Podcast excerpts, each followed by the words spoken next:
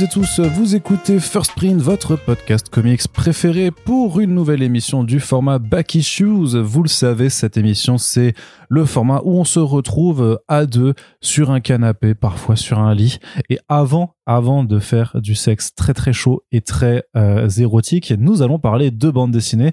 c'est un peu une forme de préliminaire pour nous. Voilà, vous savez tout.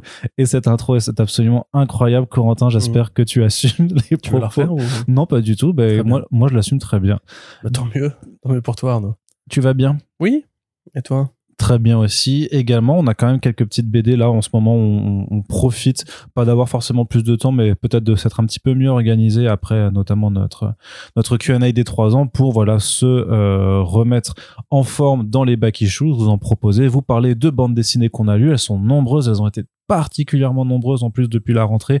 Donc on rattrape euh, tout petit à petit notre retard. Le but c'est pas d'être exhaustif, mais de parler voilà de titres qu'on a envie de vous recommander ou en tout cas sur lesquels on avait un petit peu envie de discuter. Et donc, dans ce numéro, par contre, on va commencer peut-être par le plus court? Euh, on va commencer par un truc mainstream de super-héros, de super-héros mainstream chez Ur- Urban Comics. De qui peut-on bien parler? Quel est le super-héros Ah, sais mainstream qui sort chez Urban Comics, Corentin? Eh ben, c'est évidemment, euh, cherchons une connerie à dire, le Condiment King. Exactement. Voilà. Donc, Nouvelle quand histoire, ils ont ramené Grant Morrison euh, pour faire. Alors, c'est pas celui-là, parce que pour du coup, tu sais, c'est le... Kenneth Rocafort. c'est non, c'est la, la collection Condiment King Chronicles Oui, qui tout à fait. euh, récupère toutes les histoires publiées euh, bah, à partir. 1968. C'est ça. Incroyable. C'est- du qui vintage. annonce le Dark Age en avance quand même. C'est assez impressionnant quand il passe à la sauce barbecue dans ses dans ses flingues. Personne n'était prêt, tu vois. c'est- ça. Puis après, il y a le meurtre de toute sa famille. Franchement, on n'était pas prêt non plus, quoi. Donc- l'ai plus ou moins vu venir, je t'avoue. Donc oui, mais toi tu es tu es un expert, je ne le suis pas. Corentin, on va parler de Batman bien évidemment. Euh, faut savoir qu'il y a euh, tout un tas de récits qui sont sortis euh, cette année euh, qui s'appellent les Batman One Bad Day. À la base, c'est une collection de one shot euh, publiée chez DC Comics en format single issues, puis après euh, repassé en format hardcover. Et donc Urban Comics euh, a sorti euh, bah, tous les, je crois que maintenant ils sont tous sortis. Donc on savait où ça avait été notamment avec le celui sur le Riddler, le Sphinx. C'était très bien. Oui, de Tom King et Mitch Gerrard euh, qui avait ouvert le bal cette année. Et euh, celui qui nous intéresse aujourd'hui, il est sorti en septembre dans le cadre de la mise en avant de l'auteur Tom Taylor. On a déjà fait le podcast là-dessus, euh, vous l'avez écouté. Mais donc il y a le Batman One by Day, Rachel Ghoul, qu'on a aussi abordé. Ouais, je dis trop dans la... Batman One Bad Day à Zagul pour ceux qui n'ont Ouais. pas un accent. Ouais, ouais. Rachel Ghoul. Bah, ouais. Et donc c'est la fin de ce podcast. Je vais aller casser la gueule à Corentin, puis on se retrouvera tout de suite Ouais, il faut après. qu'on fasse l'amour d'abord, t'as dit. C'est vrai aussi, Ouais. c'est une façon de... très violent. c'est clair. Comme dans MFK2. Voilà.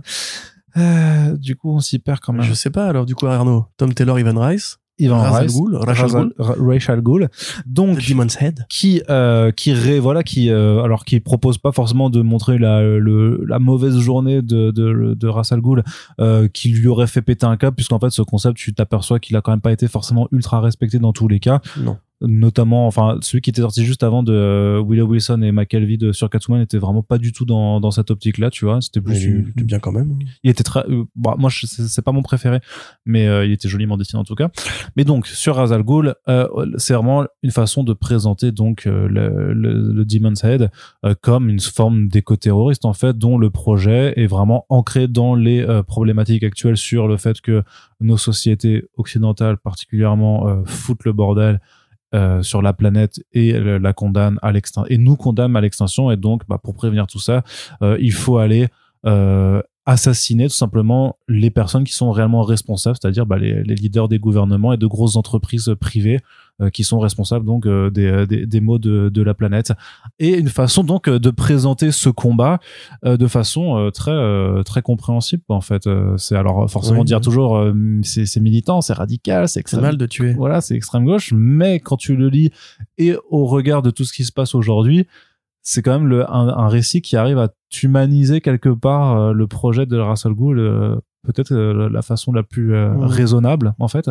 Oui, puis effectivement, de la part d'un homme qui a vécu tous ces siècles, qui a vu l'apparition de la technologie et ce qu'elle avait de destructeur pour l'environnement, pour la planète, pour le- même le règne animal, puisque alors Tom Taylor c'est aussi euh, un grand bluffeur à mon sens. Et en fait, il sait exactement comment régaler le, le lecteur. On avait déjà dit ça quand on avait parlé des, des, des DCs, où je sais plus quelle formule j'avais utilisé, mais grosso modo, il sait exactement ce qu'il faut donner au lecteur pour dire moi genre ah ça c'est bien. Ah, là, là, je le reconnais mon petit personnage là ça c'est lui et tout. Comme dans Nightwing où t'as ces ces dialogues euh, très euh, à cœur ouvert entre Batman et Nightwing entre Nightwing et Batgirl. Et Alfred, ouais. et Alfred. Là il fait la même chose d'une manière détournée c'est-à-dire qu'en fait il va donner à un chien à Ra's al Ghul et immédiatement en fait tu dis ah ouais ah bah oui et il a un petit toutou effectivement je peux comprendre qu'il a pas envie que son toutou se fasse euh, éliminer par le réchauffement climatique et euh, la façon dont il euh, dont il arque son propos ça a pas toujours été comme ça, hein, Ra's al Ghul. À une époque, c'était plutôt, euh, bah, quand on avait eu la chance de rencontrer Neil Adams. Il, a, il nous avait répété ce qu'il avait déjà dit à plusieurs reprises au fil de longues décennies d'interviews. C'était que c'était le James Moriarty de, euh, de Batman. C'était celui qui voyait Batman comme un détective et comme un esprit similaire au sien. Et son seul regret, c'était de ne pas avoir réussi à convertir Batman à sa cause. Mais pour lui, c'était pas un ennemi. C'était juste euh, un obstacle dans le plan que lui, il avait, qui était pour faire le bien, comme dans le film de Nolan. hein. pour faire le bien, euh, tous les moyens sont bons. Puis ça reste son héritier quand même. Il l'appelle. Il, il continue de Oui, l'appeler l'héritier bah, tout le temps. C'est littéralement le Mm. père de son de son petit-fils. Donc Mm. euh, voilà. Et là d'ailleurs, c'est il en joue aussi tout à l'heure dans les, les rapports familiaux. Pareil, tu te sens qu'il est très à l'aise là-dedans. Euh, C'était intéressant d'ailleurs dans, dans l'interview que tu avais conduite justement d'avoir son propos par rapport à son fils et comment ça pouvait renseigner de la façon dont lui écrivait les personnages de, jeunes héros. Parce que là, Damien a un, rôle évidemment à jouer puisque en tant que dernier né de cette génération, euh, il va être le plus euh, impacté par euh, l'effondrement climatique, par la chute des écosystèmes, l'éventuelle chute de la, société qui en découlera. Et donc là, oui, on, met en fait euh, entre les mains de Ra's al Ghul un plan qui est pour le, le bien de l'humanité, mais qui implique de dégommer des salauds.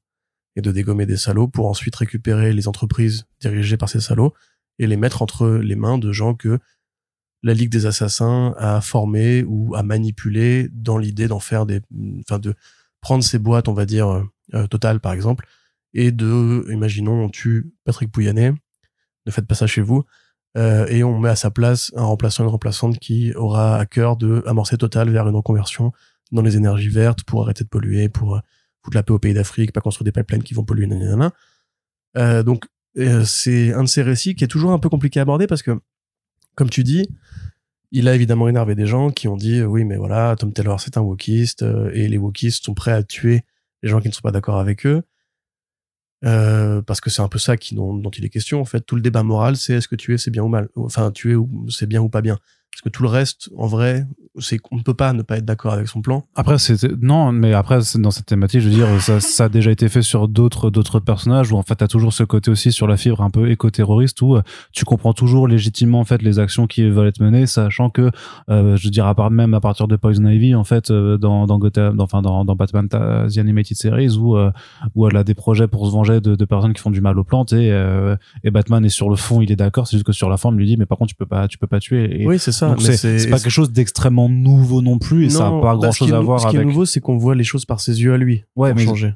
juste dans le fait que c'est pas, c'est pas une question de wokisme ou pas, c'est toujours des, des, des choses qui sont présentes depuis Oh, plusieurs bah, décennies. moi, je te répète ce que j'ai vu sur les message boards, comme d'habitude. Oui, mais alors les message boards ou sur lesquels tu traînes, faut. euh, Non, mais c'est intéressant prendre de la justement de, distance, de hein. voir à quel point en fait il suffit de dire euh, je veux sauver le monde et je suis prêt à tuer Jeff Bezos euh, pour ça, pour que d'un seul coup les gens se mettent à dire voilà moi je veux pas qu'on sauve le monde si ça implique de tuer Jeff Bezos, ce qui est un peu genre la ligne de défense genre je, je peux tolérer euh, le wokisme mais je mets je mets une ligne au fait de tuer Jeff Bezos c'est toujours assez assez rigolo. Je crois qu'il faut pas le tuer, il faut juste lui retirer son entreprise, il fera plus grand chose après. Ouais, hein. on peut on peut le tuer quand même mais Non. Euh, Non, toujours pas. Mais là, en l'occurrence, c'est marrant parce que ça ressemble vachement à ce qu'avait fait justement euh, Brian Azzarello et Liber Mero sur euh, Lex Luthor. Et particulièrement sur Luthor, où on arrivait enfin à comprendre que derrière tout ce côté vilain, un peu marionnette, tu vois, c'est qui sert à animer un dessin, un propos, etc. Il y a vraiment un être humain et c'est effectivement compliqué de ne pas se mettre à sa place. Lui qui justement a vécu à travers les les siècles euh, en essayant de manipuler l'humanité pour qu'elle évite de sombrer dans, le chaos. Là, il est aux portes d'un truc qui est inarrêtable et il essaie de faire de son mieux pour que ça pour que ça n'arrive pas. Et du coup, la figure de Batman paraît très archaïque en fait dans ce portrait-là. Je trouve qu'en fait, à aucun moment, par contre, c'est pour moi pas un défaut, mais c'est euh, c'est là que Taylor en fait montre sa limite. C'est qu'en fait, on voit très bien qu'il est d'accord avec euh, le plan de Ra's al Ghul. Et en fait, Batman passe pour et il lui dit d'ailleurs, il dit t'es un obstiné. réac, ouais, c'est Voilà, ça, il ouais. t'es un obstiné, je vais jamais réussir à te convertir. Je le sais très Enfin, bien. pas mais J'ai renoncé à ça, tu vois. bah, c'est, c'est ça, mais c'est, c'est, la, la position dans laquelle, enfin, et Batman, quand tu le dépeins, enfin, quand tu lui associes une, une idéologie un petit peu droite ou conservatrice, c'est vrai que c'est quelqu'un qui est pour le Ouais, statu quo aussi. Et le statu quo, en tout cas, son statu quo, c'est c'est moi qui dicte qui a le droit de faire euh, Bien et sûr. qui a pas le droit de faire. C'est là d'ailleurs que ça me fait toujours marrer quand t'as des mecs qui disent ouais non mais faut arrêter avec Watchmen, on a réussi à le dépasser depuis longtemps, etc. Enfin, c'est exactement la configuration Ibu et Rorschach Ouais. face à Ozymandias où il leur dit votre seule réussite aura été de ne pas réussir à m'empêcher de sauver le monde. Et non, en fait c'est littéralement ça. C'est-à-dire que Ra's al Ghul doit juste incapaciter Batman le temps de sauver le monde. Et ce qui fait que l'album pour moi a une couleur qui est très intéressante et qui fonctionne très bien dans l'exercice de faire du One Bad Day. Beaucoup mieux que le pingouin par exemple pour moi qui est peut-être l'une des et le Bane aussi qui était pas bien euh, qui était voilà l'idée de enfin donner la parole à ces mecs-là et de se dire essayons de voir plus loin que euh, c'est les antagonistes. Peut-être qu'ils ont un truc intéressant à raconter. Et là, bah, ce qui est intéressant, ce qui est à raconter, très intéressant effectivement. Et tu sens l'angoisse climatique justement d'un mec comme Taylor. Tu sens Bah, qui euh, vit en Australie aussi, donc je pense que les deux, les deux derniers étés, il les a pas super bien vécus. Quoi. Ouais, c'est sûr, ouais, Mm. sans déconner. Euh, tu sens justement voilà le, la proximité en fait d'un danger réel qui est en train de faire bouger notre convention très manichéenne euh, de voir le bien et le mal comme des parce que dans les comics sont très manichéens. Je veux dire, le t'as l'avatar de la justice, t'as l'avatar des de la vilainie et ils se tapent dessus. Là, on arrive enfin à dépasser ce clivage-là. Alors la réponse qui est proposée, elle est euh, elle est intéressante, mais ça reste bon, ça reste un petit roman graphique. Euh, qui est très bien illustré, qui est très bien rythmé, qui est un, super travail. Et on voit toute la maturité que Taylor il a acquis au fil de ces années chez DC. Pour moi, ça appellerait limite en fait à plus de à une place plus grande laissée à ces personnages-là en fait dans l'avenir. Un peu comme la série Harley Quinn, où objectivement elle fait des trucs de méchante dans la série. Mais la façon dont c'est raconté en fait te dit simplement à toi euh, consommateur de super-héros en 2023 que peut-être qu'il est un peu trop tard pour commencer à voir le, monde autrement qu'en nuances de gris et que en fait voilà la proposition de base que vend DC Comics qui est une multinationale qui peut pas se permettre de dire objectivement massacrons euh, les, les républicains, massacrons les pollueurs, massacrons machin, etc. En fait, oui, cette, cette position-là, elle est un peu dépassée, quoi. C'est aujourd'hui, il faut justement des histoires plus complexes, il faut des histoires plus nuancées. Euh, c'est c'est qu'une première étape, à mon sens, mais c'est une bonne première étape. Et c'est vraiment agréable de voir justement un mec qui avait cette- ce côté un peu humour noir, euh, un peu sale gamin qui détruit l'univers, etc. au début de sa carrière, arriver à ce stade où en fait, il a, il est, c'est le premier à te dire, euh, effectivement, la façon dont on comprend les super-héros aujourd'hui, il faut passer à autre chose, il faut passer à un autre postulat, un autre paradigme. Moi, j'aurais été assez intéressé, par exemple, si dans l'histoire, Batman finalement décidait de baisser la garde et dire, ok, bon bah cette fois, uniquement cette fois, je vais te laisser faire. Et d'avoir vraiment ce côté un peu hors continuité que tu pourrais attribuer à, ces, à cette collection de, de- Bah, un peu à la. Killing Joke où à la Ouais, fin, en fait, Batman tombe le masque et dit à Joker, bon, écoute, j'ai pas envie de te péter la gueule, viens, on discute, viens, on trouve une solution parce que là, ce qu'on fait, c'est pas, c'est- juste un truc qui est commandé par un éditeur, mais en fait, toi et moi, on est des humains et à force, on va finir par s'entretuer. Et tu vois, j'aurais bien aimé qu'il y ait ce truc-là. C'est mon seul reproche, mais à mon avis, encore une fois, ça participe d'un chemin de pensée qui est là pour en fait amener de nouveaux sujets sur la table, de nouvelles façons de raconter les histoires et les et l'affrontement des super-héros et des super-vilains sur la table. Donc euh, franchement très bonne lecture, j'ai bien kiffé.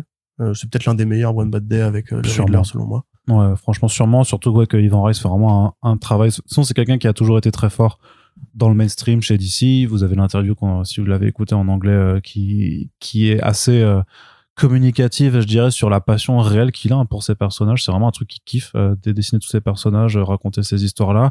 Et ouais, t'as quand même euh, son trait qui permet à Ra's al Ghul d'avoir une, une sorte de grandeur euh, que tu que tu lui as pas souvent vu non il- plus. Tu vois, ah, c'est- après il a toujours été classe Ra's al Ghul. bah, il a, un- il a été classe, mais t'as pas ce côté. Là, c'est dessiné par un des meilleurs du mainstream. Ouais, c'est sûr. C'est quand même euh, quelque chose d'assez euh, d'a- d'assez fort. Tu vois, pour moi, le mec euh, favori, tempe grise, Mm. torse poil sous la neige avec un sabre, euh, c'est forcément classe, tu vois. Ouais. non, non, non, c'est c'est vrai que ça participe aussi euh, au côté hyper agréable de la lecture. Le donc c'est les One Bad Day, c'est bon, ils ont été euh, un peu boudés par certains lecteurs dans dans le côté que c'est 15 euros pour seulement euh, 72 pages, sachant que c'est le même tarif que Oui. Killing Joke, Est-ce qu'il y avait beaucoup plus de pages que ça dans le Joker de Zarello Barmero faudrait que je vérifie. euh, Ouais, j'ai- pas, j'ai pas la donnée, mais c'est, enfin, je dis juste que euh, vu qu'il le- il continue en fait à faire ce genre de de, de, de, de tarification l'année prochaine, mais notamment tu sais pour le Vicious Circle de Libermero, euh, mais qui sera en grand format, je pense que l'ensemble de ces de ces One Bad Day aurait mérité d'avoir un format un peu plus grand, parce qu'ils sont quand même un petit peu petits en main. Je suis d'accord. Qui, vraiment ça aurait permis de faire passer la pilule parce que pour le coup c'est c'est justement c'est fort aussi euh, c'est pas parce que c'est long que c'est bon euh, contrairement à ce qu'on pourrait penser. Euh, c'est parfois en fait savoir raconter une histoire avoir un propos et juste aller du, du- de, de A à B dans un format aussi limité, c'est extrêmement difficile. Vous, si vous écoutez les Super Friends, vous le savez, hein, toujours que les, auteurs, parfois, ils, ont plus de mal à, se dire bah, qu'en en une trentaine de pages, une cinquantaine de pages, c'est quand même plus compliqué parce que justement, tu as, moins d'espace, donc tu dois aller à l'essentiel.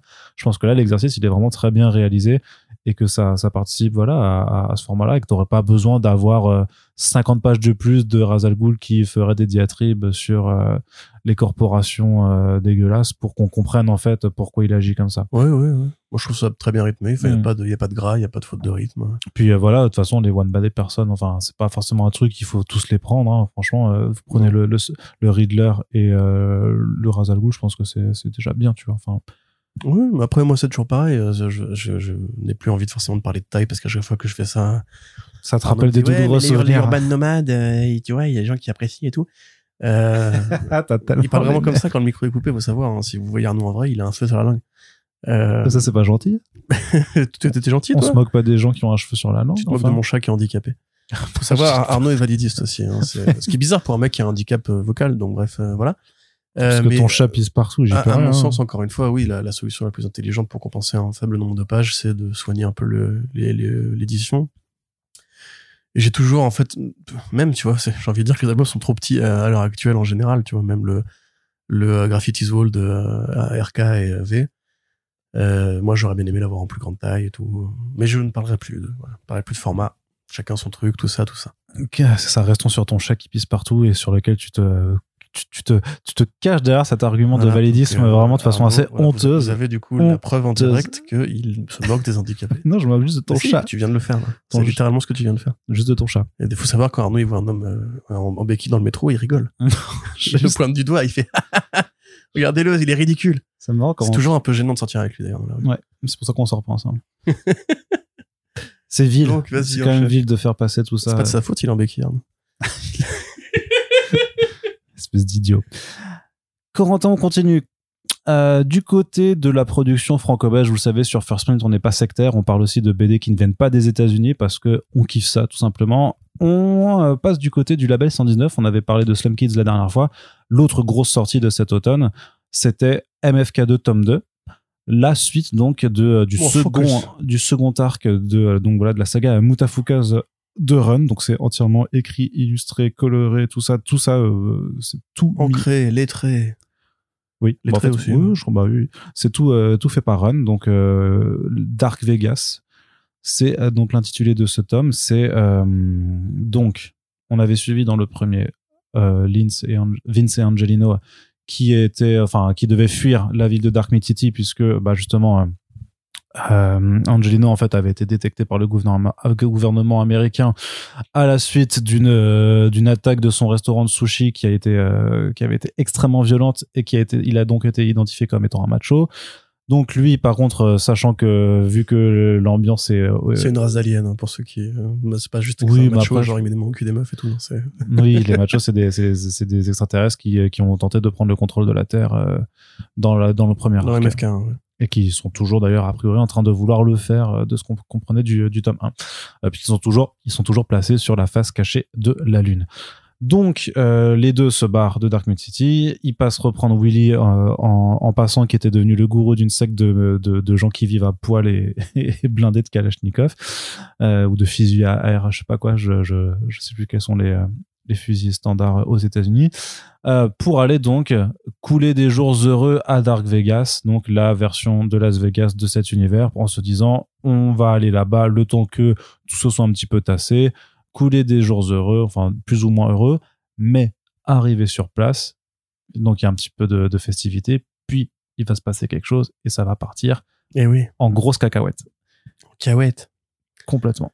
T'as déjà fait l'interview du coup toi de, pour ce tome-là? Bah oui, j'en ai fait trois. j'ai fait trois podcasts euh, de, dessus. Euh, bah vas-y, je t'écoute. Euh.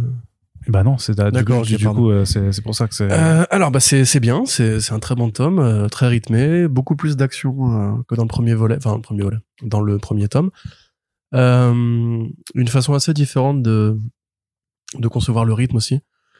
C'est clairement pour moi une trilogie qui s'intéresse beaucoup plus à Vince euh, Lino qui était plutôt le, héros du premier tome. Et encore une fois, on va pas y revenir sur le fait que ce qui se passe dans Muta 86 peut-être euh, renseigne un petit peu l'état de, enfin, l'état d'esprit de Run par rapport à, cette relation, cette amitié qui qu'il entretient quand même depuis très très longtemps maintenant. Euh, on est toujours un peu dans un truc qui est un concentré de pop culture, qui va digérer énormément de choses. Moi, n'étant pas un grand joueur de jeux vidéo, euh, les seuls trucs que je peux éventuellement reconnaître, ce serait du Rainbow Six, évidemment. Le truc, il y a une, je crois qu'il y a une référence à Streets of Rage à un moment donné avec un punk de dos qui ressemble vachement au, au signal de Streets of Rage. Euh, beaucoup de scènes de combat, beaucoup de scènes d'action, et cette variété dans les styles et dans les tons qui est toujours assez extraordinaire. Enfin, on, on sent quand même que Run, c'est un mec qui justement aime bien euh, les scènes d'action parce que ça permet de faire vraiment beaucoup beaucoup de- d'effets. T'as euh, ce moment où Mackenzie, par exemple, qui est l'espèce de, de meuf badass du, du, qui est sur la couverture de toute façon. Elle arrive et là, il fait disparaître tous les plans à l'arrière pour avoir juste du blanc et une meuf qui défouraille des gueules Mm. sur un fond blanc. À d'autres moments, pour passer d'une scène qui va être très moderne à un environnement qui évoque plutôt un truc de pirate, D'aventure. il ouais. va voilà Mm. passer à des points de Liechtenstein euh, pour faire un, un effet un peu vieux comics ici et tout. Vintage. Voilà, et même là, il va te mettre une case de narration qui va ressembler un peu au conte du, du vaisseau noir de, de Watchmen. Euh, t'as, alors, t'as aussi beaucoup de, de références à la culture internet. Ça, c'est un truc qui, je, je pense que Run, c'est un mec qui est un peu trop accro au, au doom scroll sur Twitter. Ou limite qui lance des recherches avec des mots pour voir ce que les gens pensent euh, sur le moment. T'as des références à des mèmes, notamment le, le fameux mème qui avait beaucoup tourné, qui avait été repris dans, dans tous les sens d'un nana d'un d'un mec qui se retourne sur une nana qui est plus jolie que sa copine sa copine qui fait Ouais, la ouais. gueule et là en fait il l'inverse avec Vince qui du coup bah bizarrement passe pour un, B, un BG à, Dark Vegas avec sa coupe de cheveux qui est juste des flammes en fait ça d'ailleurs c'est toujours c'est toujours un peu absurde il y a toujours un peu ce côté cette espèce d'incohérence de gamin dans Mutafuka c'est que le héros bah c'est un petit alien à tête noire euh, toujours vénère qui a des cheveux maintenant Un hybride. et son meilleur pote c'est un un humain techniquement parce qu'en fait on Ouais. voit qu'il peut prendre des coups de soleil donc il a de la peau mais il a de la peau mais c'est un squelette. Et il, il enlève sa mâchoire comme un squelette. Donc c'est toujours un peu bizarre. Et là c'est pareil t'as encore la oui, putain de t'as une putain de chauve-souris, quoi. oui oui. Là t'as encore un peu le truc de est-ce qu'il peut aller dans l'eau ou pas? Si sa flamme s'éteint est-ce qu'il meurt ou pas et tout. On apprend beaucoup plus de choses sur leur enfance euh, à tous les deux. On voit qu'en fait Vince aussi il abrite un secret. C'est pas juste normal qu'un mec avec euh, des cheveux euh, en feu soit comme ça sur terre comme si de rien n'était. Alors bon c'est déjà un peu évoqué avant mais On avait déjà eu le flashback de l'origine en fait de son apparence Voilà. dans le premier tome. Là, on découvre quand même quelque chose de plus sur sa personnalité, euh, Ouais. et sur quelque chose d'assez traumatisant qui lui est arrivé. euh, Voilà, c'est ça. Il y a le traumatisme, il y a sa relation à, à Lino aussi, parce qu'on voit quand même que Lino, à, à mesure que la, la saga progresse, euh, commence à embrasser un peu plus son côté macho, justement, son côté bestial. Euh, il a de moins en moins de difficultés à tuer. Euh, un respect pour la vie humaine qui est en train un peu de s'étioler et on voit que ça fait un peu ça fout un peu les chocottes à Vince justement qui lui malgré ce truc là en fait a jamais été l'homme fort des deux en fait ça a toujours été Lino qui était le plus courageux et tout euh, c'est toujours assez touchant d'ailleurs de voir cette relation quand même qui est en construction depuis autant d'années alors oui, voilà, au niveau pop culture, il y a aussi toute cette espèce de parenthèse, enfin de parabole sur le monde de la MMA.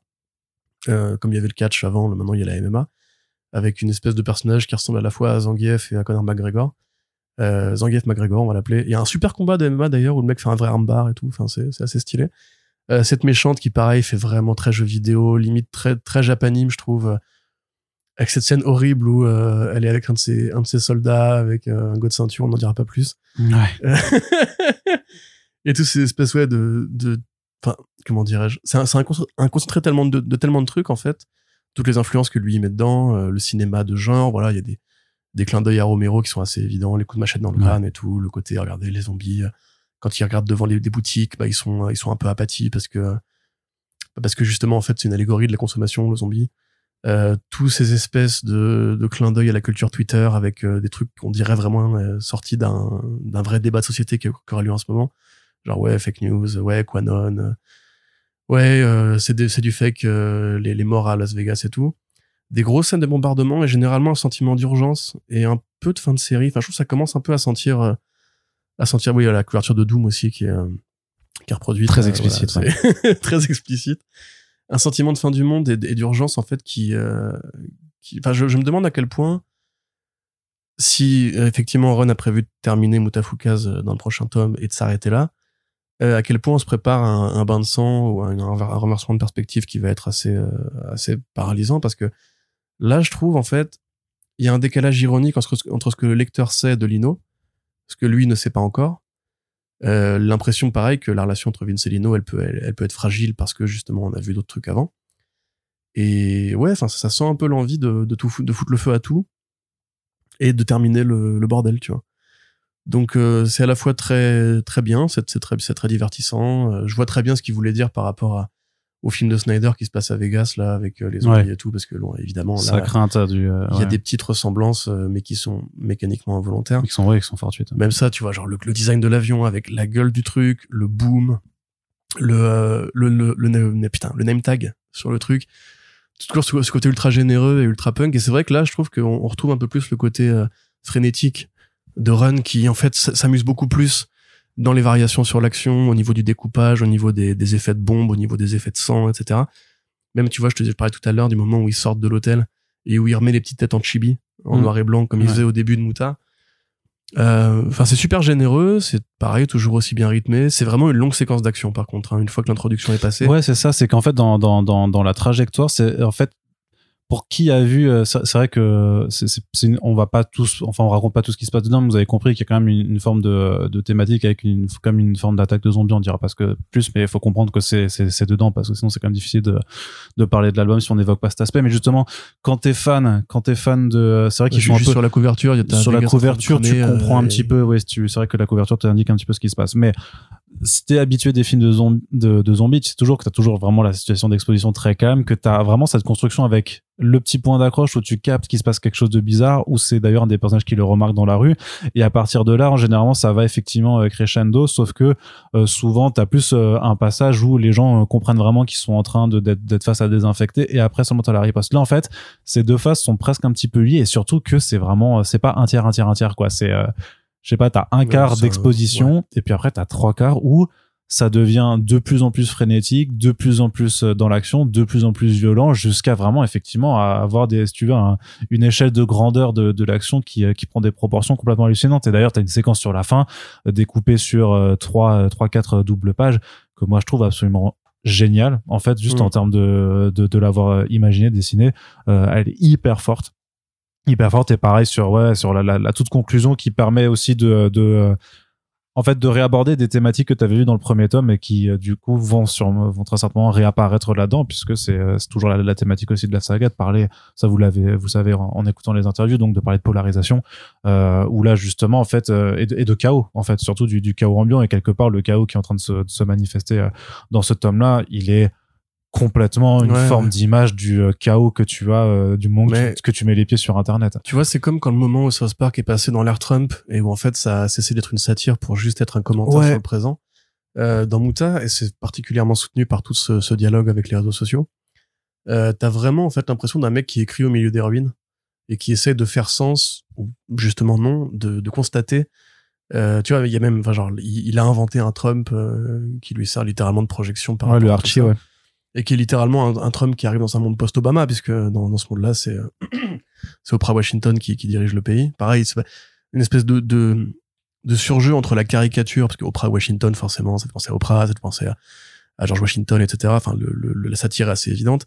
Et en même temps, ça devient un truc très sérieux et très noir dès l'instant où, en fait, il le raccroche au réel. Et où il double down, pareil, sur les Quanon. Et où, en fait, t'as l'impression vraiment d'être dans le monde de Muta, en- au présent, avec un peu moins de zombies, avec un peu moins de, de Zangief, etc.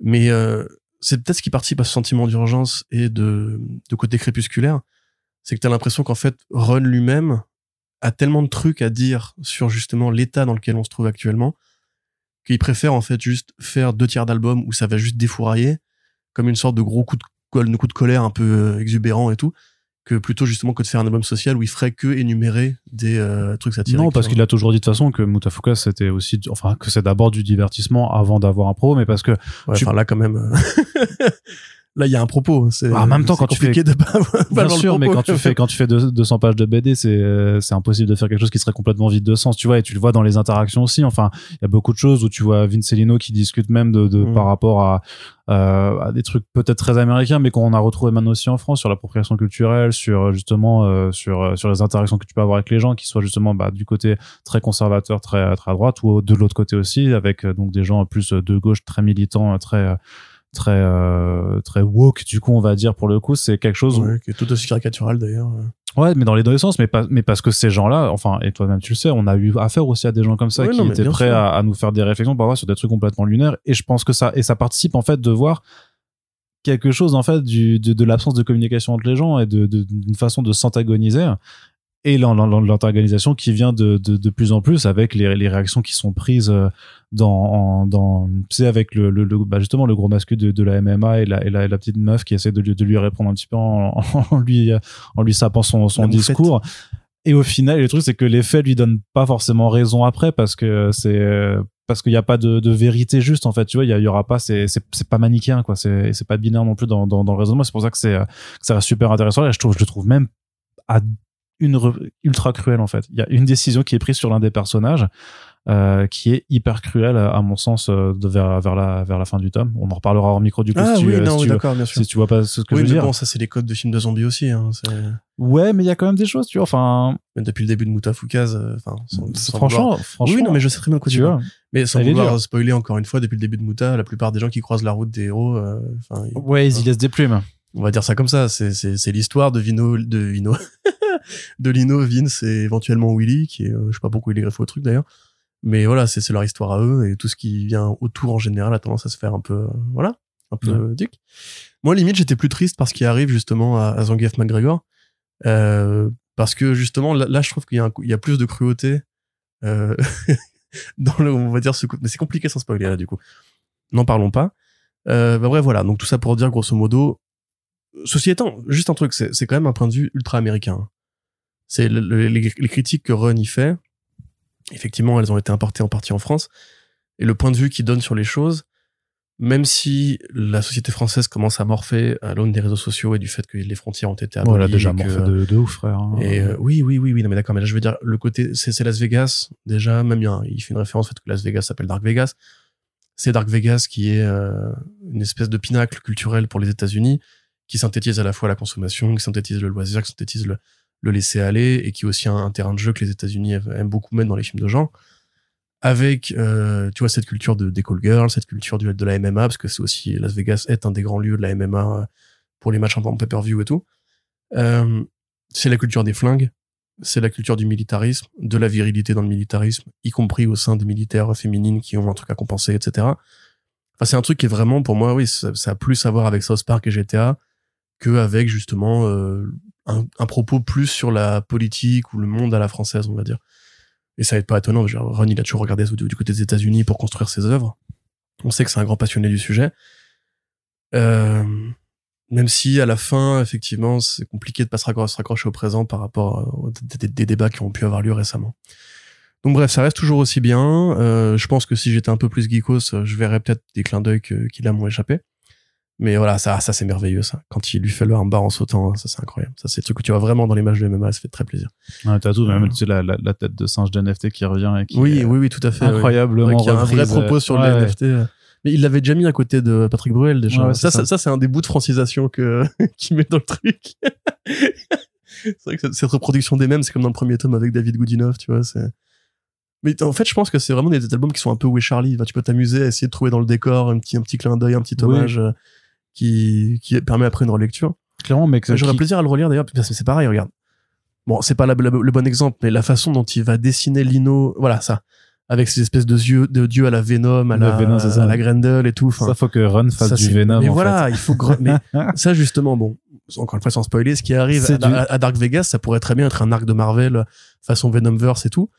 Et franchement, mais, mais Marvel, mais embauchez-moi ce mec, quoi. Il est beaucoup trop bon pour faire du, du gluant noir avec des yeux. Je suis pas sûr, je suis pas sûr que ça intéresse, mais c'est vrai que tu vois très bien l'univers, comment tu pourrais faire une sorte de, ouais, une sorte de, tu sais, un one shot comme ça, en fait, en mode vraiment en Marvel Knights ou Marvel, euh, ou Marvel Max, en fait, où euh, tu filerais un, un Venom à, à- Ouais, à Run qui ouais. pourrait te faire une dinguerie. Une même là, dinguerie, tu vois, dans le, Mais en même temps, bon, la dinguerie, on l'a déjà là, parce que c'est ça, même quand tu, Oui, c'est vrai tu- qu'il y a- aussi des hommages à 86 quelque part, euh, Oui. puisqu'il met un, un casino en forme de, de bar western euh, assez cool.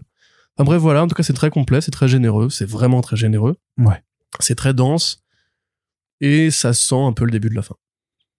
à voir. En tout cas, la tome 3, ce sera la conclusion de, de l'arc Ou 2. du- ou du- ou d'une fin en tout ou de, ou de la saga de toute façon après c'est pas impossible de, de, continuer à développer de toute façon avec d'autres et tout ça mais bon après tu peux dire aussi depuis le temps maintenant que que ça existe peut-être que aussi euh, l'auteur a envie euh, d'en terminer avec cet univers mais donc euh, voilà c'est il y avait pas grand Mhm. doute sur le fait que ce serait bien pour le coup, c'est vraiment hyper bien. Je pense que vraiment, t'as as ton adrénaline qui pulse au maximum sur sur le dernier tiers en fait, parce que c'est Mmh. c'est intense quoi, c'est intense. Et après, c'est vrai que moi, j'oublie toujours de, de, de, de forcément de concevoir le rapport à la à la violence en fait des images. On, on en en parlait dans dans le podcast sur le Reader 3 aussi, mais il y a quand même des scènes qui sont ultra vénères. où Il y a un coup de machette quand même qui est hyper graphique et je me demande si parfois c'est pas trop pour certaines personnes enfin de, de tout euh, tout englober parce que tu as ce côté un petit peu car cartoon en fait ou euh, Bah du, oui, du, oui, du trait qui fait que ça, ça ouais. passe un, un peu mieux mais ça reste quand même ouais super super énervé Bah, c'est là que les- la violence contre les humains a quelque chose de, de plus cruel, comme tu disais. Parce que sinon, le reste, bon, c'est du machage de Mm. zombies, euh, on a, on a l'habitude, on a, on a envie de dire.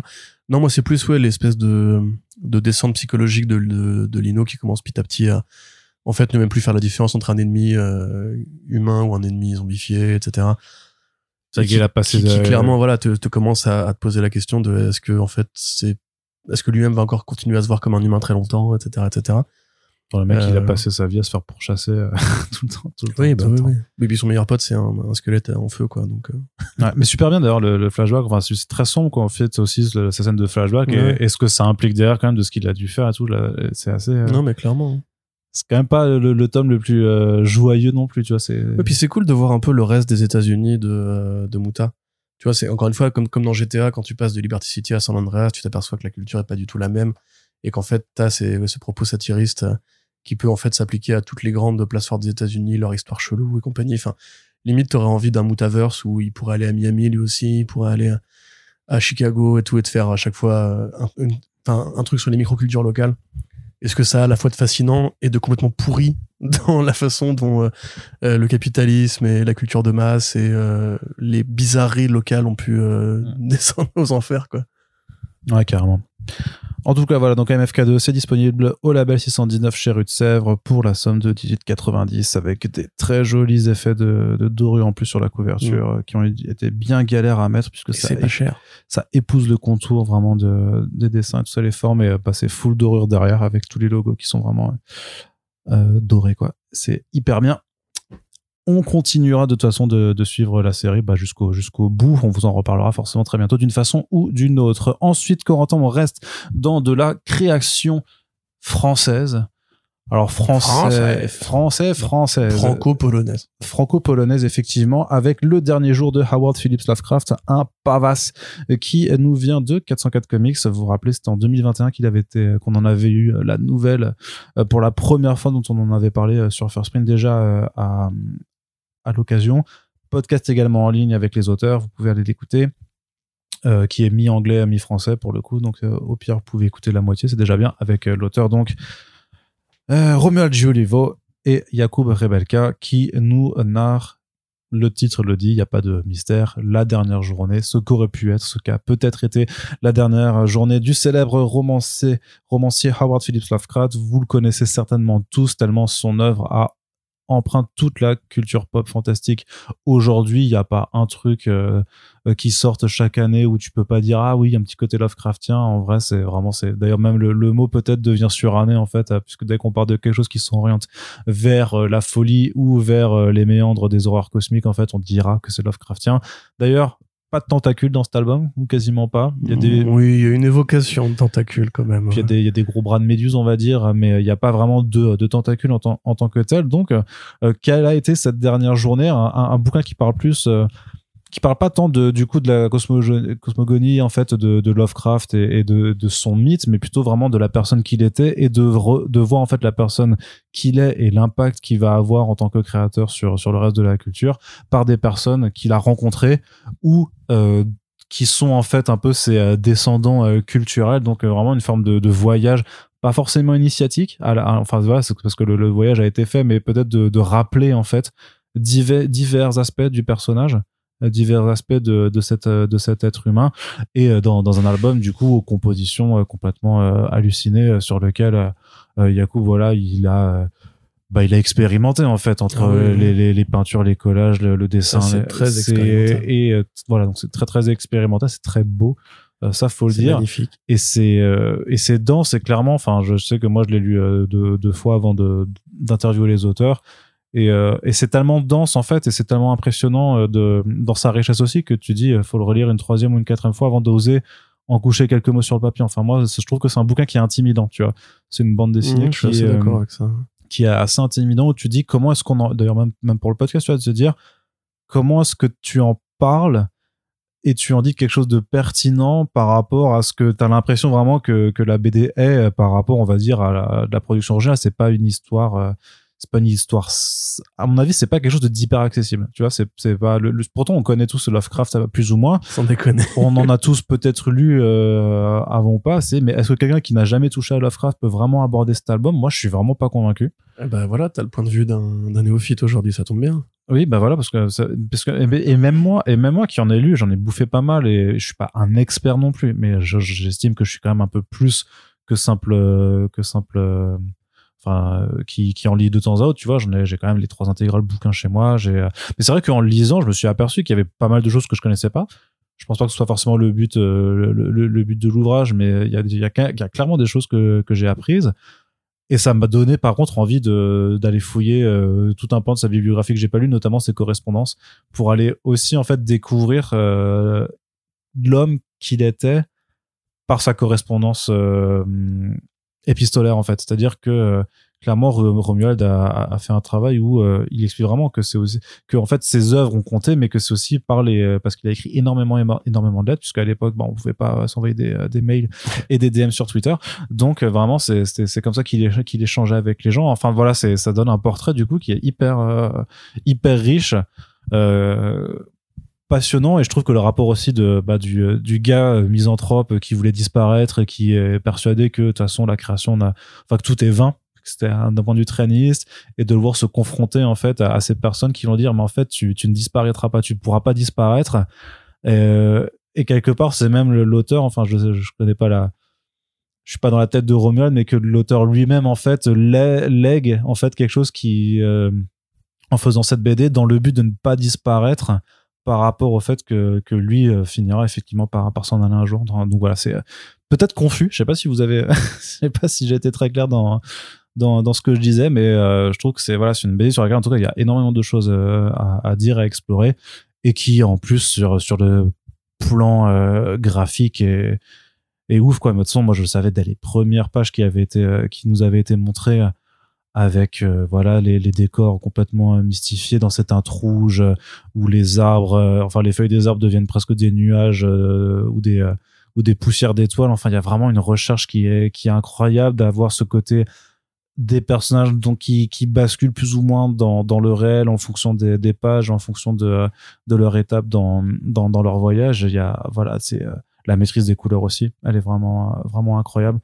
Donc non, vraiment très très grande BD, très très grande BD et euh, ouais, faudra y réfléchir pour pouvoir en, en parler de façon plus ordonnée euh, plus tard. Corentin. Oui.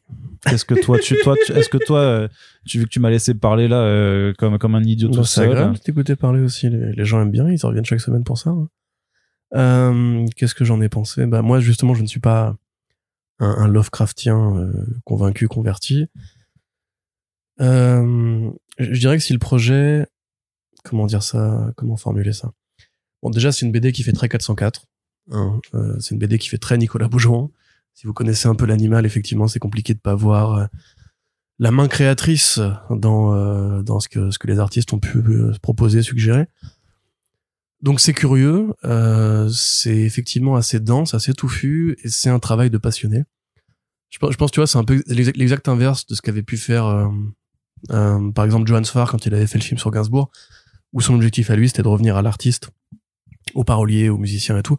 Là où en fait, la société s'était plutôt souvenue de, de l'humain et de ses dégueulasseries et de son côté euh, pervers et tout. Là, c'est exactement l'inverse. C'est-à-dire que l'objectif, c'est c'est de revenir à qui était Howard Phillips Lovecraft, plus que l'écrivain, plus que euh, enfin plus que l'écrivain, oui et non, plus que le mythe de Lovecraft, euh, le misanthrope, euh, de Lovecraft, le raciste, euh, sans forcément euh, échapper au problème parce que le problème est là et il- l'affronte de, de visu.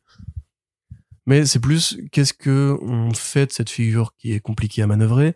Qu'est-ce qu'on fait de ce mec qui a tant écrit, tant composé, trouvé un dialogue, un, un langage euh, aussi particulier? Qu'est-ce qu'on fait de ses continuateurs?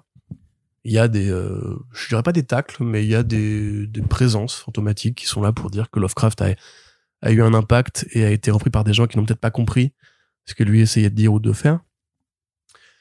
Et ça, c'est plutôt intéressant. Dans l'ensemble, ceci étant, pour te répondre, euh, est-ce que c'est accessible à, quelqu'un qui ne se serait pas intéressé à l'humain Lovecraft, mais seulement à son œuvre, ou même pas à son œuvre du tout? La réponse, évidemment, c'est non. Euh, je sais pas exactement. J'avais lu un, article sur, sur Comic Stories qui disait justement que euh, l'album arrivait à parler à d'autres gens que à ceux qui, euh, qui connaissaient Lovecraft.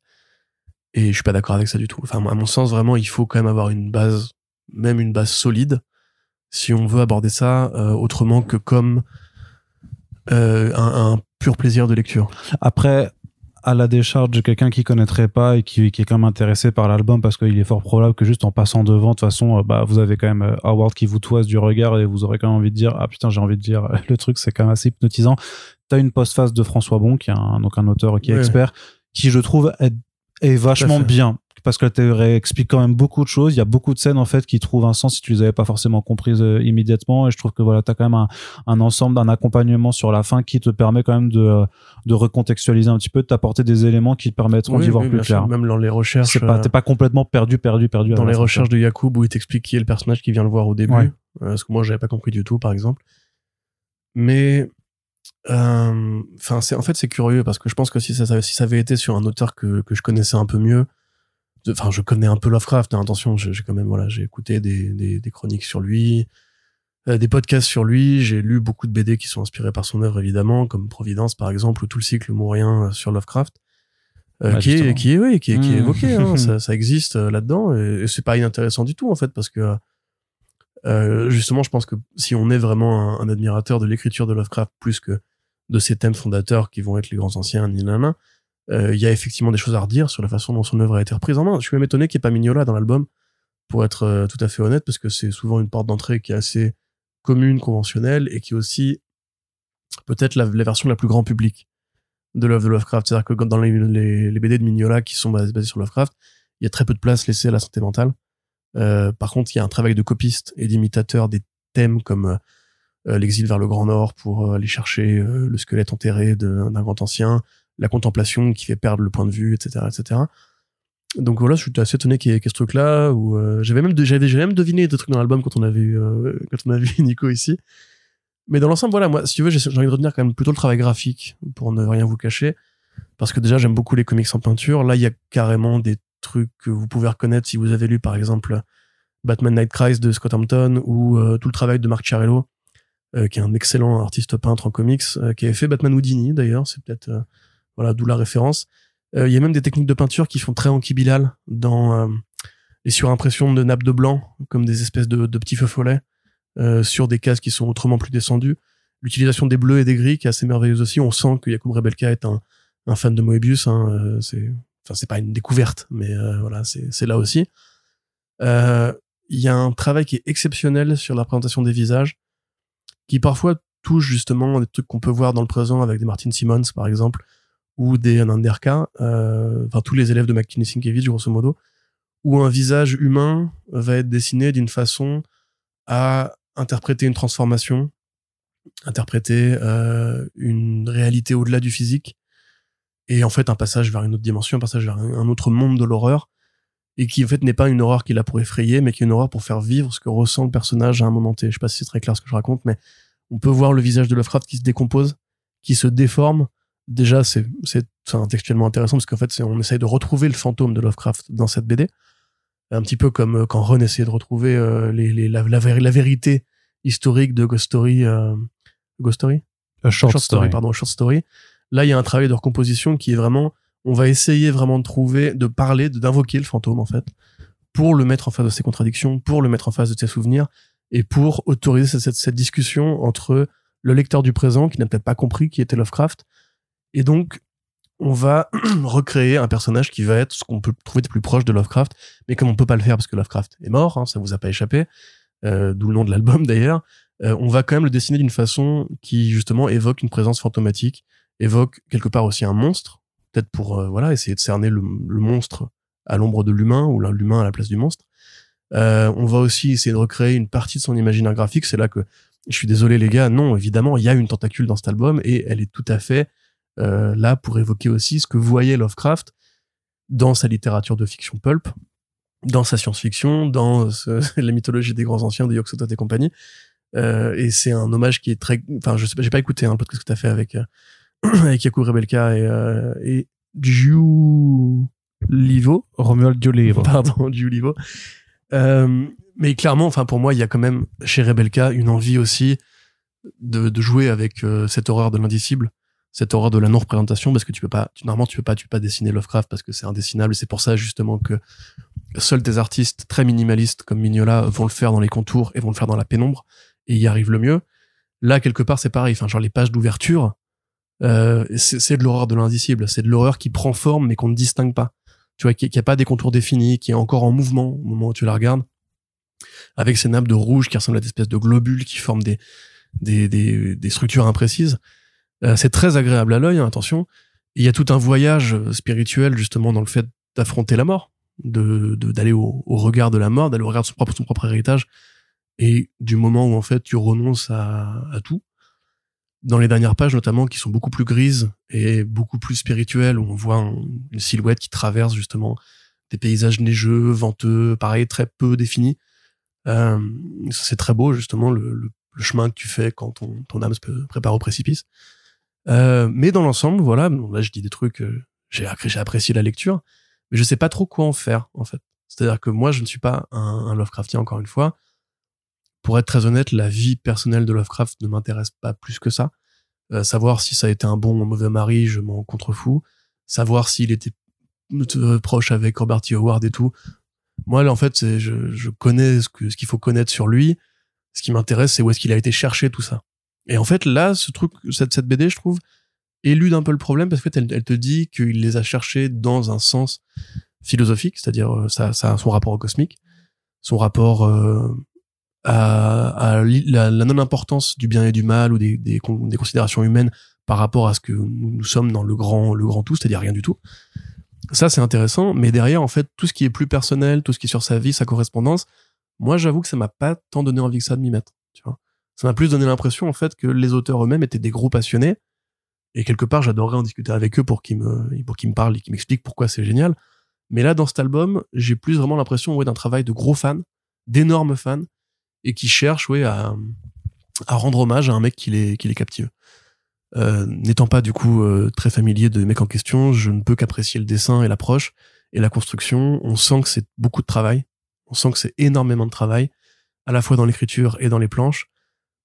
Et on sent vraiment, oui, cette recherche qui est toujours assez fascinante d'ailleurs chez, chez, chez les auteurs, c'est de côté. Euh, et s'il était à côté de moi, qu'est-ce que je lui dirais? Et Du coup, je vais essayer de prendre tous les bouts que je peux faire, de tout lire, de tout digérer, de mettre dans sa tête et de le faire parler, comme euh, voilà, comme on, pu le faire des mecs, bah, comme justement Alan Moore dans Promethea, où t'as des, des mêmes, euh, enfin des, comment dire, un même rapport à Aleister Crowley par exemple, où il va faire en sorte de recréer un personnage qui va parler comme Aleister Crowley, avec les bouts que lui il en a, mais il va quand même te dire ceci n'est pas réel, ceci n'est pas le vrai Aleister Crowley, c'est juste de la fiction.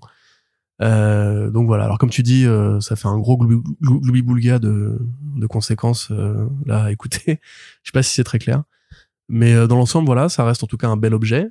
la fabrication est, est, merveilleuse et on sent voilà que, que 404 s'est buté par rapport à ce truc-là. On voit même le Tekelili en dessous du, du prix, qui est l'espèce de cri qu'on entend dans les montagnes hallucinées. Il s'amuse, il s'amuse en fait sur tous les détails, quand même quand tu à chaque fois les ours et tout, à chaque fois c'est personnalisé, c'est jamais quelque chose de standardisé, c'est vraiment à chaque fois il se fait.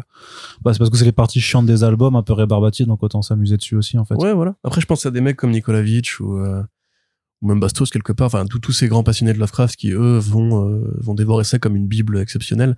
Peut-être si vous aviez prévu de vous mettre à lire du Lovecraft, lisez euh, ce que vous pouvez lire et ensuite allez acheter ce truc-là, parce qu'à mon sens découvrir sans avoir la moindre connaissance de qui était le gars ou de ce qu'il a fait d'important pour la culture de l'horreur, pour la littérature euh, américaine du XXe siècle, c'est peut-être un peu du gâchis. Ah. Et donc c'est disponible chez 404 Comics pour la somme de 24,95 euros en librairie un petit peu partout. Et euh, apparemment ça marche plutôt bien. Il y a un bon accueil au niveau libraire et, euh, mm. et euh, bah, c'est important et ça permet de surtout à 404 Comics bah, de passer sa barrière comics qui est dans, dans l'intitulé quoi. Mhm. Donc euh... et juste pour dire, c'est quand même assez proche de ce qu'avait fait Rebelka sur, enfin pas graphiquement, mais de ce qu'avait fait Rebelka sur euh, sur Judas, qui arrive l'année prochaine. Qui arrive l'année prochaine, c'est un peu la même chose. C'est une, une reconstitution de ce qui a pu se passer, de comment est-ce qu'on va essayer de donner une parole à un mec qui était un peu le trou du cul de l'histoire, on va dire. Et paradoxalement, même graphiquement, je trouve que ça ressemble un petit peu, enfin, ça ressemble un petit peu. C'est dans la même veine que ce que peut faire Lisandro Esteron, euh, à la fois sur Nightmare Country et sur euh, Apparition dans le ciel de Berlin-Est. Euh, dans ce côté, enfin, on voit effectivement qu'il y a un, il y a un directeur de collection qui a des goûts particuliers sur le graphique et sur la mise en image. Donc, euh, au moins pour l'expérience graphique, franchement, euh, essayez au moins de, de lui donner son, son truc, quoi. Yes. Ça veut rien dire ce que je viens de dire. Cette phrase n'a aucun sens. C'est pas grave, c'est pas la première- Feuilletez-le. c'est pas la première Feuilletez-le, c'est beau. Voilà pourquoi je Bah, me fais chier à façon, faire des phrases Oui, non, mais après, mais après c'est un album qui, euh, voilà, faut pas juger un bouquin à sa couverture, mais c'est, euh, c'est vrai que quand, euh, quand il te toise, quand tu arrives en librairie, qu'il est en train de te regarder comme ça, je pense que t'es un peu attiré par lui. Ce que je Il a des, avant. des, des yeux très mignolesques, hein, je trouve d'ailleurs. Ouais, mais euh, c'est non, mais c'est hypnotique, hein, vraiment, c'est ce que je disais avant. Allez, on termine ce back issues avec un autre. euh, alors pour le coup, retour aux États-Unis, retour vraiment à du comics pur et dur. Jeff Lemire, Les Éphémères, le premier tome sur deux, la dernière publication, euh, ce qui est donc sorti chez Futuropolis. Futuropolis, qui est un éditeur qui a l'habitude de sortir euh, beaucoup des travaux que Jeff Lemire fait en tant qu'auteur complet, c'est-à-dire qu'il s'occupe à la fois du dessin et du scénario. Donc chez eux, on a pu retrouver notamment Essex County, qui est quand même un peu sa première œuvre majeure. Euh, on a retrouvé euh, The Nobody, qui était une adaptation, enfin une, une revisite euh, du, du mythe de l'homme invisible chez Vertigo avant qu'ils se mettent à faire euh, Sweet Tooth. Et depuis, notamment, on avait eu le labyrinthe inachevé. Absolument.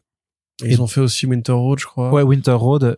Et il en manque un. C'est pas grave. Enfin, ils ont fait Plutona aussi, mais là, c'est pas lui qui dessine, c'est Ouais. euh, Amy Lennox. Et, C'est super bien, hein, lisez Plutona. et le c'est dernier bien. qui manque, c'est euh, celui du, euh, du, du scaphandrier, là. Enfin, le mec qui explore le Oui, fond, euh, oui, oui. qui a un euh, nom trop bizarre par rapport à la VO. hein. C'est soudeur sous-marin, un truc comme ça. Joseph. Euh, C'est pas Joseph, soudeur c'est- sous-marin Ouais, c'est c'est son prénom, peu importe. Joseph Leder, Ouais. un truc comme ça. Bref.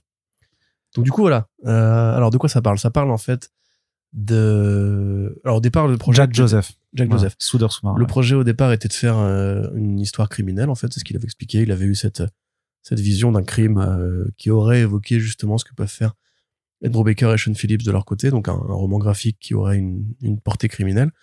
Et puis, dans ces œuvres-là, en fait, que Jeff Lemire dessine, souvent il va chercher des souvenirs de sa propre jeunesse. J'étais assez content d'ailleurs, vous ne l'avez pas encore entendu, mais on a fait une interview de Lemire euh, pour justement accompagner la sortie de la sortie de l'album. Je trouve qu'il s'est plutôt ouvert à des trucs que généralement il ne dit pas en interview, par rapport justement à, à pourquoi est-ce que lui, en fait, qu'est-ce qui fait que lui va décider de dessiner ou pas cette histoire. Donc il explique que généralement, il, il a conscience des forces et faiblesses et des talents et des trucs qu'il peut pousser avec tel ou tel dessinateur. Et donc il a, ça s'applique aussi à lui. Et il sait que quand il lui décide de dessiner une histoire, c'est parce qu'il va chercher un truc plus personnel, parce qu'il va chercher un truc plus canadien aussi. C'est un truc qui est assez important dans son œuvre. Et au Canada, effectivement, il y a ce phénomène régulier où des, des éphémères, donc des espèces de sauterelles euh, qui ne vivent pas très longtemps, apparaissent Des, des grosses mouches. Des Voilà. apparaissent euh, à une saison particulière et ne sont pas en fait faites pour survivre très longtemps parce que comme elles sont elles, elles vont crever directement bah, elles ont même pas les moyens de se nourrir elles apparaissent elles remplissent l'espace et puis elles meurent et donc ce truc là qui doit être assez particulier à voir hein, un peu comme une, une plaie biblique tu vois euh, ça lui a donné envie en fait de creuser ce thème pour trouver des réponses un peu un peu euh, enfin assez marrantes parce qu'effectivement c'est un truc qui, qui est agréable graphiquement mais qu'est-ce que t'en fais derrière? Bah, ce qu'il en fait lui, c'est que un mec va commettre un meurtre, va être ensuite, je suis obligé, je suis obligé de vous spoiler parce que c'est le tout principe de l'album, va être recouvert par ses sauterelles, enfin par ses trucs, et va devenir lui-même une sorte de mouche géante qui va aller se réfugier dans euh, dans le moulin d'une petite fille qui euh, vit Dans une grange, ouais. Voilà, dans une grange, voilà. Sachant que le monstre en question apparaît sur la couverture, hein, euh, donc c'est pas vrai. Voilà, c'est ça. Et la petite fille en question aussi, et va se développer une amitié entre les deux. Voilà, ça c'est la base de- du scénario. Arnaud? Oui. Non, c'est encore à moi de parler, putain. Merde. Toujours. Bah attends, moi je Euh, t'avais t'as vu quand j'ai tenu l'agent avant. là. Et alors, c'est ton, métier. Euh, merde. bah, euh, Euh, bon alors voilà, c'est bien foutu, c'est agréable à lire. C'est on voit aussi comment euh, l'émir commence à enfin commence un petit moment maintenant mais appréhende le travail du dessin, euh, notamment au niveau de l'expressivité, il fait des trucs avec des personnages très expressifs. Ouais. Il arrive un peu à varier de son esthétique habituelle par de petits détails, notamment au niveau de du personnage du flic notamment où il met un truc plus américain, plus plus polarisant, enfin plus polar plutôt parce que polarisant ça veut pas dire ça Ouais. euh, avec une enquête, avec effectivement un truc qui fait plus criminel et qui fait un, un gros mélange en fait dans ce qu'il a, ce qu'il a déjà pu faire dans la Sex County.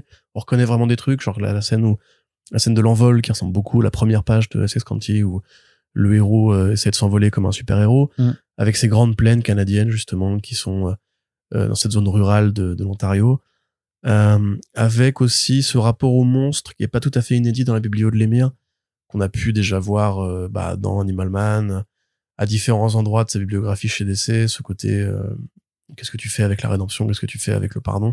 Et avec ce personnage qui en fait Un Sweet Tooth aussi, part, tout hein. évidemment qui a envie de se racheter après avoir fait un truc qui qui était pas bien quoi et l'innocence de l'enfant l'innocence euh, de cette que cette jeune fille qui est une euh, une euh, une exclue une paria qui vit à la, à la marge qui est pas aimée par son père qui est pas aimée par ses camarades de classe qui est la freak de service. Et ça c'est un truc qui court dans toute la bibliographie de Jeff Lemire. Donc comme d'hab en fait moi c'est là que je manque un peu de choses à dire c'est que euh, c'est très Jeff Lemire et quelque part même si lui-même commence enfin à l'admettre il y a une, une sorte de petite répétitivité qui s'installe au fur et à mesure du temps, euh, dans le sens où on a déjà vu euh, cette, ce personnage féminin qui est frappé par le deuil, dans The Nobody notamment, et qui va être attiré par une figure d'étranger qui se trouve être un monstre, comme dans The Nobody.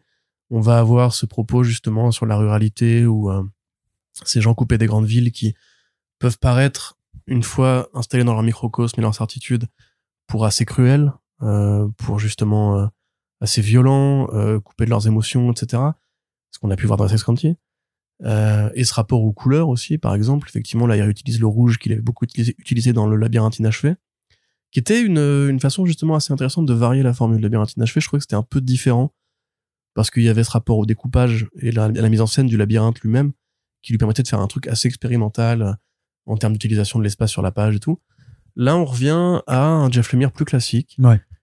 qui fait un truc qui est assez touchant. Enfin, genre les, scènes de dialogue entre le monstre et la jeune fille sont très touchantes. L'espèce de renversement qui arrive au milieu de l'album est très agréable aussi.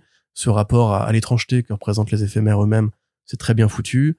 Il y a une violence euh, dès, le- dès, le- dès le début du tome qui quand même t'installe l'idée qu'on est plus proche d'un rapport à la cruauté à la Sweet Tooth. Sweet Tooth. Ouais. Euh, mais derrière, moi, je m'arrive pas à m'enlever de la tête l'impression que j'ai un peu déjà lu ça. Oui, puisque même quand tu parlais de Essex County, enfin cette façon de survoler les paysages aussi pour installer des pauses en fait dans, dans les récits, d'avoir un peu ces sortes de d'ellipses, enfin pas du coup c'est pas des ellipses parce qu'elles sont montrées, mais d'avoir vraiment en fait juste ces, ces petits ces, ces petites phases de repos euh, sur sur l'avancée du récit, on se concentre juste sur le, le décor, sur le... mais comme le ferait un film en fait, tu sais parfois ou juste pour marquer euh, un, un, un temps d'arrêt entre deux scènes importantes, en fait tu vas Tu fais de la sauter. Hein Tu fais de la corde à sauter, tu jettes des pommes en l'air et tu te téléportes pour les rattraper. Non, ça c'est dans un, ça, c'est dans des films nuls. Mais euh, tu, euh, juste tu filmes un décor, en fait, tu filmes un truc ou un détail ou un, tu, tu filmeras un oiseau pour signifier le temps qui passe, ce genre de choses là. En fait, il le fait vraiment et c'est vrai qu'il l'avait déjà dès, dès Sex Candy, en fait, il l'avait avec déjà cette corbeau, façon. hein, Ouais, déjà tu ce vois. truc-là. Oui, bah, en plus c'était long. Hein. Parfois les, les scènes de vol étaient Ouais, complètement. ouais. et c'est vrai que ce, ce côté, on s'intéresse à deux outcasts, deux parias qui, qui se rabibochent ensemble. Au-delà même de la bi- biographie de Jeff Lemire, c'est une figure de la littérature fantastique aussi assez classique, en fait, tu vois. Euh, même de, j'ai envie de dire, même, euh, y moi, ça m'a, je sais pas pourquoi, ça me rappelle, moi, un film que j'avais vu quand j'étais gamin qui s'appelait Mon ami Joe, où c'est un gamin qui devient ami avec un gorille, donc c'est pas non Ouais. plus un monstre, mais ça reste un animal et tout ça, ouais. Très bien ce film. Ouais, mais et en fait, moi, ça me rappelle, mais moi, ça me rappelle ça, en fait, vraiment, ce, ce côté Oui, bah de oui, l'histoire d'amitié le, le entre géant eux. de fer aussi. euh, Oui, voilà, part. de façon plus classique. Mais Qui euh, E.T., tout à voilà, c'est complètement E.T. Bah oui, non, mais il y a de ça, hein, de toute façon, c'est. E.T. La- crosse la mouche, euh, voilà. Oui, voilà, bah, c'est vrai que c'est quand même plus Cronenbergien, il expliquait pour le design avec le l'œil humain qui reste, Ouais. malgré tout, pour justement rappeler que c'est un être humain et pas juste euh, un monstre gentil. Euh, puis qui a fait un truc qui est horrible, et donc, Ouais. t'as ce côté un peu kafkaïen aussi de l'homme, l'homme, l'homme cafard et tout. Donc, bah, c'est, c'est bien branlé. Moi, je te dis, c'est, c'est toujours, comme dans beaucoup de Jeff Lemire, la recherche de la douceur dans un monde qui est très froid. Mm. C'est-à-dire que c'est un monde qui, justement, te laisse peu de place si tu ne corresponds pas exactement à, à la norme. En fait, si tu sors un peu du lot, si t'as quelque chose, si t'es frappé par le deuil, par exemple. C'est souvent ça, en fait, le personnage de Jeff Lemire, c'est des gens qui sont frappés par le deuil d'un membre de leur famille et qui, en fait, du coup, ne se sentent plus à leur place dans la société et qui vont par le voyage, par la rencontre d'une autre personne, Remplir un vide. ou par euh, l'imagination, il y a souvent de ça aussi. Euh, remplir un vide, là, c'est exactement ce truc-là. Mm. Euh, c'est bien fichu, c'est c'est bien dessiné, c'est bien rythmé. Moi, j'ai quand même voilà un sentiment de déjà vu mécanique parce que c'est un artiste qui a des qui a des thèmes en fait, qui a une obsession et que sa, bibliographie est articulée autour d'un d'un grand thème. Là, ce qui va changer effectivement, c'est bah déjà par exemple, on a l'image d'un père qui est plus violent. C'est c'est Ouais. pas si fréquent en fait ça. En général, justement, souvent les pères chez Jeff Lemire sont de grands paumés qui arrivent pas à trouver de, la façon de dialoguer avec leur avec leurs gamins, comme justement dans Nobody, comme dans Sex County, comme dans toutes ces putains de BD, comme dans Sweet Tooth, où c'est l'histoire d'un gamin qui se retrouve sans son père. Euh, là, l'image justement du père violent, c'est peut-être un peu plus, un peu, ça, ça participe à la brutalité générale du récit et à ce besoin de, s'échapper en fait. Et là après, du coup, on rentrait dans des considérations qui seraient trop psychologiques, euh, sachant que déjà nous il nous a dit des trucs par rapport à tout ça et c'est plutôt cool. Moi voilà, si, vous avez, si vous aimez ce pan de sa bibliographie et je pense que c'est peut-être pas forcément nous et notre public qui sommes qui seraient les meilleurs Bah, avocats dans, dans no- justement c'est pas c'est que si par contre vous n'avez jamais lu de Jeff Lemire Oui. c'est vraiment c'est idéal pour rentrer dans son univers c'est très, c'est très, différent. accessible C'est quand même très différent si vous avez lu son, lu aimé son Green Arrow, son et compagnie. ah oui non mais non mais si vous avez jamais lu Jeff Lemire en tant qu'auteur complet je veux dire ça reste euh, une très bonne porte d'entrée et le fait est que ce soit maintenant une œuvre sur laquelle justement il a quand même il a quand même digéré pas mal de ses thématiques et de sa façon d'écrire que son dessin s'est affiné que maintenant il est vachement à l'aise aussi avec euh, son traitement des couleurs en aquarelle ça fait, ouais. Fait que c'est par exemple beaucoup plus accessible peut-être qu'un SX Candy. Et pour le coup, un peu plus joyeux aussi parce que SS Canty, ouais, non, si vous allez pas bien, euh, ne- ne, euh, lisez pas le tome 2 d'SS Canty parce que Ouais, il est si vous avez des pensées morbides ou un rapport compliqué avec, avec votre, votre famille, euh, vraiment ne lisez pas le tome 2 d'SS Canty. Le tome 1 à la limite. Mais de toute façon, il est que en un seul tome chez euh, Ah bah, voilà, Futuropolis. bah, très bien. Mais lisez, c'est super bien par contre. Mais C'est- c'est effectivement, hyper bien, euh, mais c'est c'est pas facile quoi. c'est quand on vous dit brutalité, on vous dit pas juste des mecs qui se mettent des pains. C'est une brutalité émotionnelle. C'est, il y a un truc par rapport à la solitude qui peut être très, très, très euh, froid, quoi. Ouais, ouais, non, Je- c'est vraiment super La solitude, c'est vraiment une souffrance et il te la dessine et il te la met en image comme une souffrance. Donc euh, voilà. Après, euh, encore une fois, Justement, alors pour finir, juste. Attends, attends, attends. Euh, ça aussi, justement, il le reconnaît lui-même. Ça parle à un lectorat qui est pas forcément un lectorat comics. Ça a plus, à mon sens, sa place dans un rayon franco-belge, ça déjà pour commencer. Ah, dans le rayon roman graphique. Voilà, rayon roman graphique. C'est plus exigeant. Le fameux. C'est pas du dessin mainstream du tout. Vraiment du tout. Et même, c'est plus, euh, je dirais pas ardu, mais c'est encore plus euh, sec dans le coup de crayon que Sweet Tooth, par exemple. Qui a l'avantage de la couleur, qui a Villarubia, qui a Ouais. ce côté Walking Dead, ce côté La Route et compagnie. Là, on est vraiment plus dans un truc qui ouais, fait, fait graphique mémoire euh, à fond à fond de balle. Et euh, du coup, est-ce que vous êtes le public pour ça? C'est à vous de voir. Soyez ouvert d'esprit, hein, évidemment. Pour moi, il y, a- il y a un chemin à faire pour accéder à cette partie-là de, de Jeff Lemire qui bah, serait déjà de lire Sweet Tooth, même avant ça, Descender, Sweet Tooth, Plutona, et après, vous pouvez commencer gentiment à vous diriger vers The Nobody, qui, comme c'est le moins visible, aborde des codes de fiction qui sont quand même très perméables.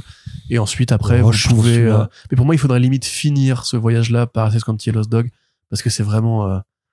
ça te met des patates euh, Mm. dans le cerveau, quoi. C'est Ouais, genre, marrant parce que moi je trouve que Le monde, il est triste Le monde, il est triste, t'entends Ouais, mais celui-là, je le trouve oh. plutôt accessible et justement, à sur une tonalité assez légère, la conclusion, elle est quand même vachement, euh, pas jou enfin, elle est joyeuse, on va dire, elle est porteuse de- d'espoir, on va dire. Je suis d'ailleurs assez curieux, parce que par rapport à la VO, pour contre, on n'est pas du tout fixé, parce que c'est pas sorti, en fait. Euh, Là, c'est un album qui a de l'avance euh, par rapport à la sortie américaine. Ça, c'est quand même plutôt, plutôt chouette, euh, ce que fait Futuropolis Ouais. là-dessus. Et qui est même différent de ce qu'il avait pu faire sur Substack. Ouais, parce qu'il a par remanié des, il a remanié des planches euh, par rapport à ce que, à- au, au premier chapitre qu'il avait sorti sur Substack à, à la base, donc la, la plateforme de newsletter euh, par abonnement.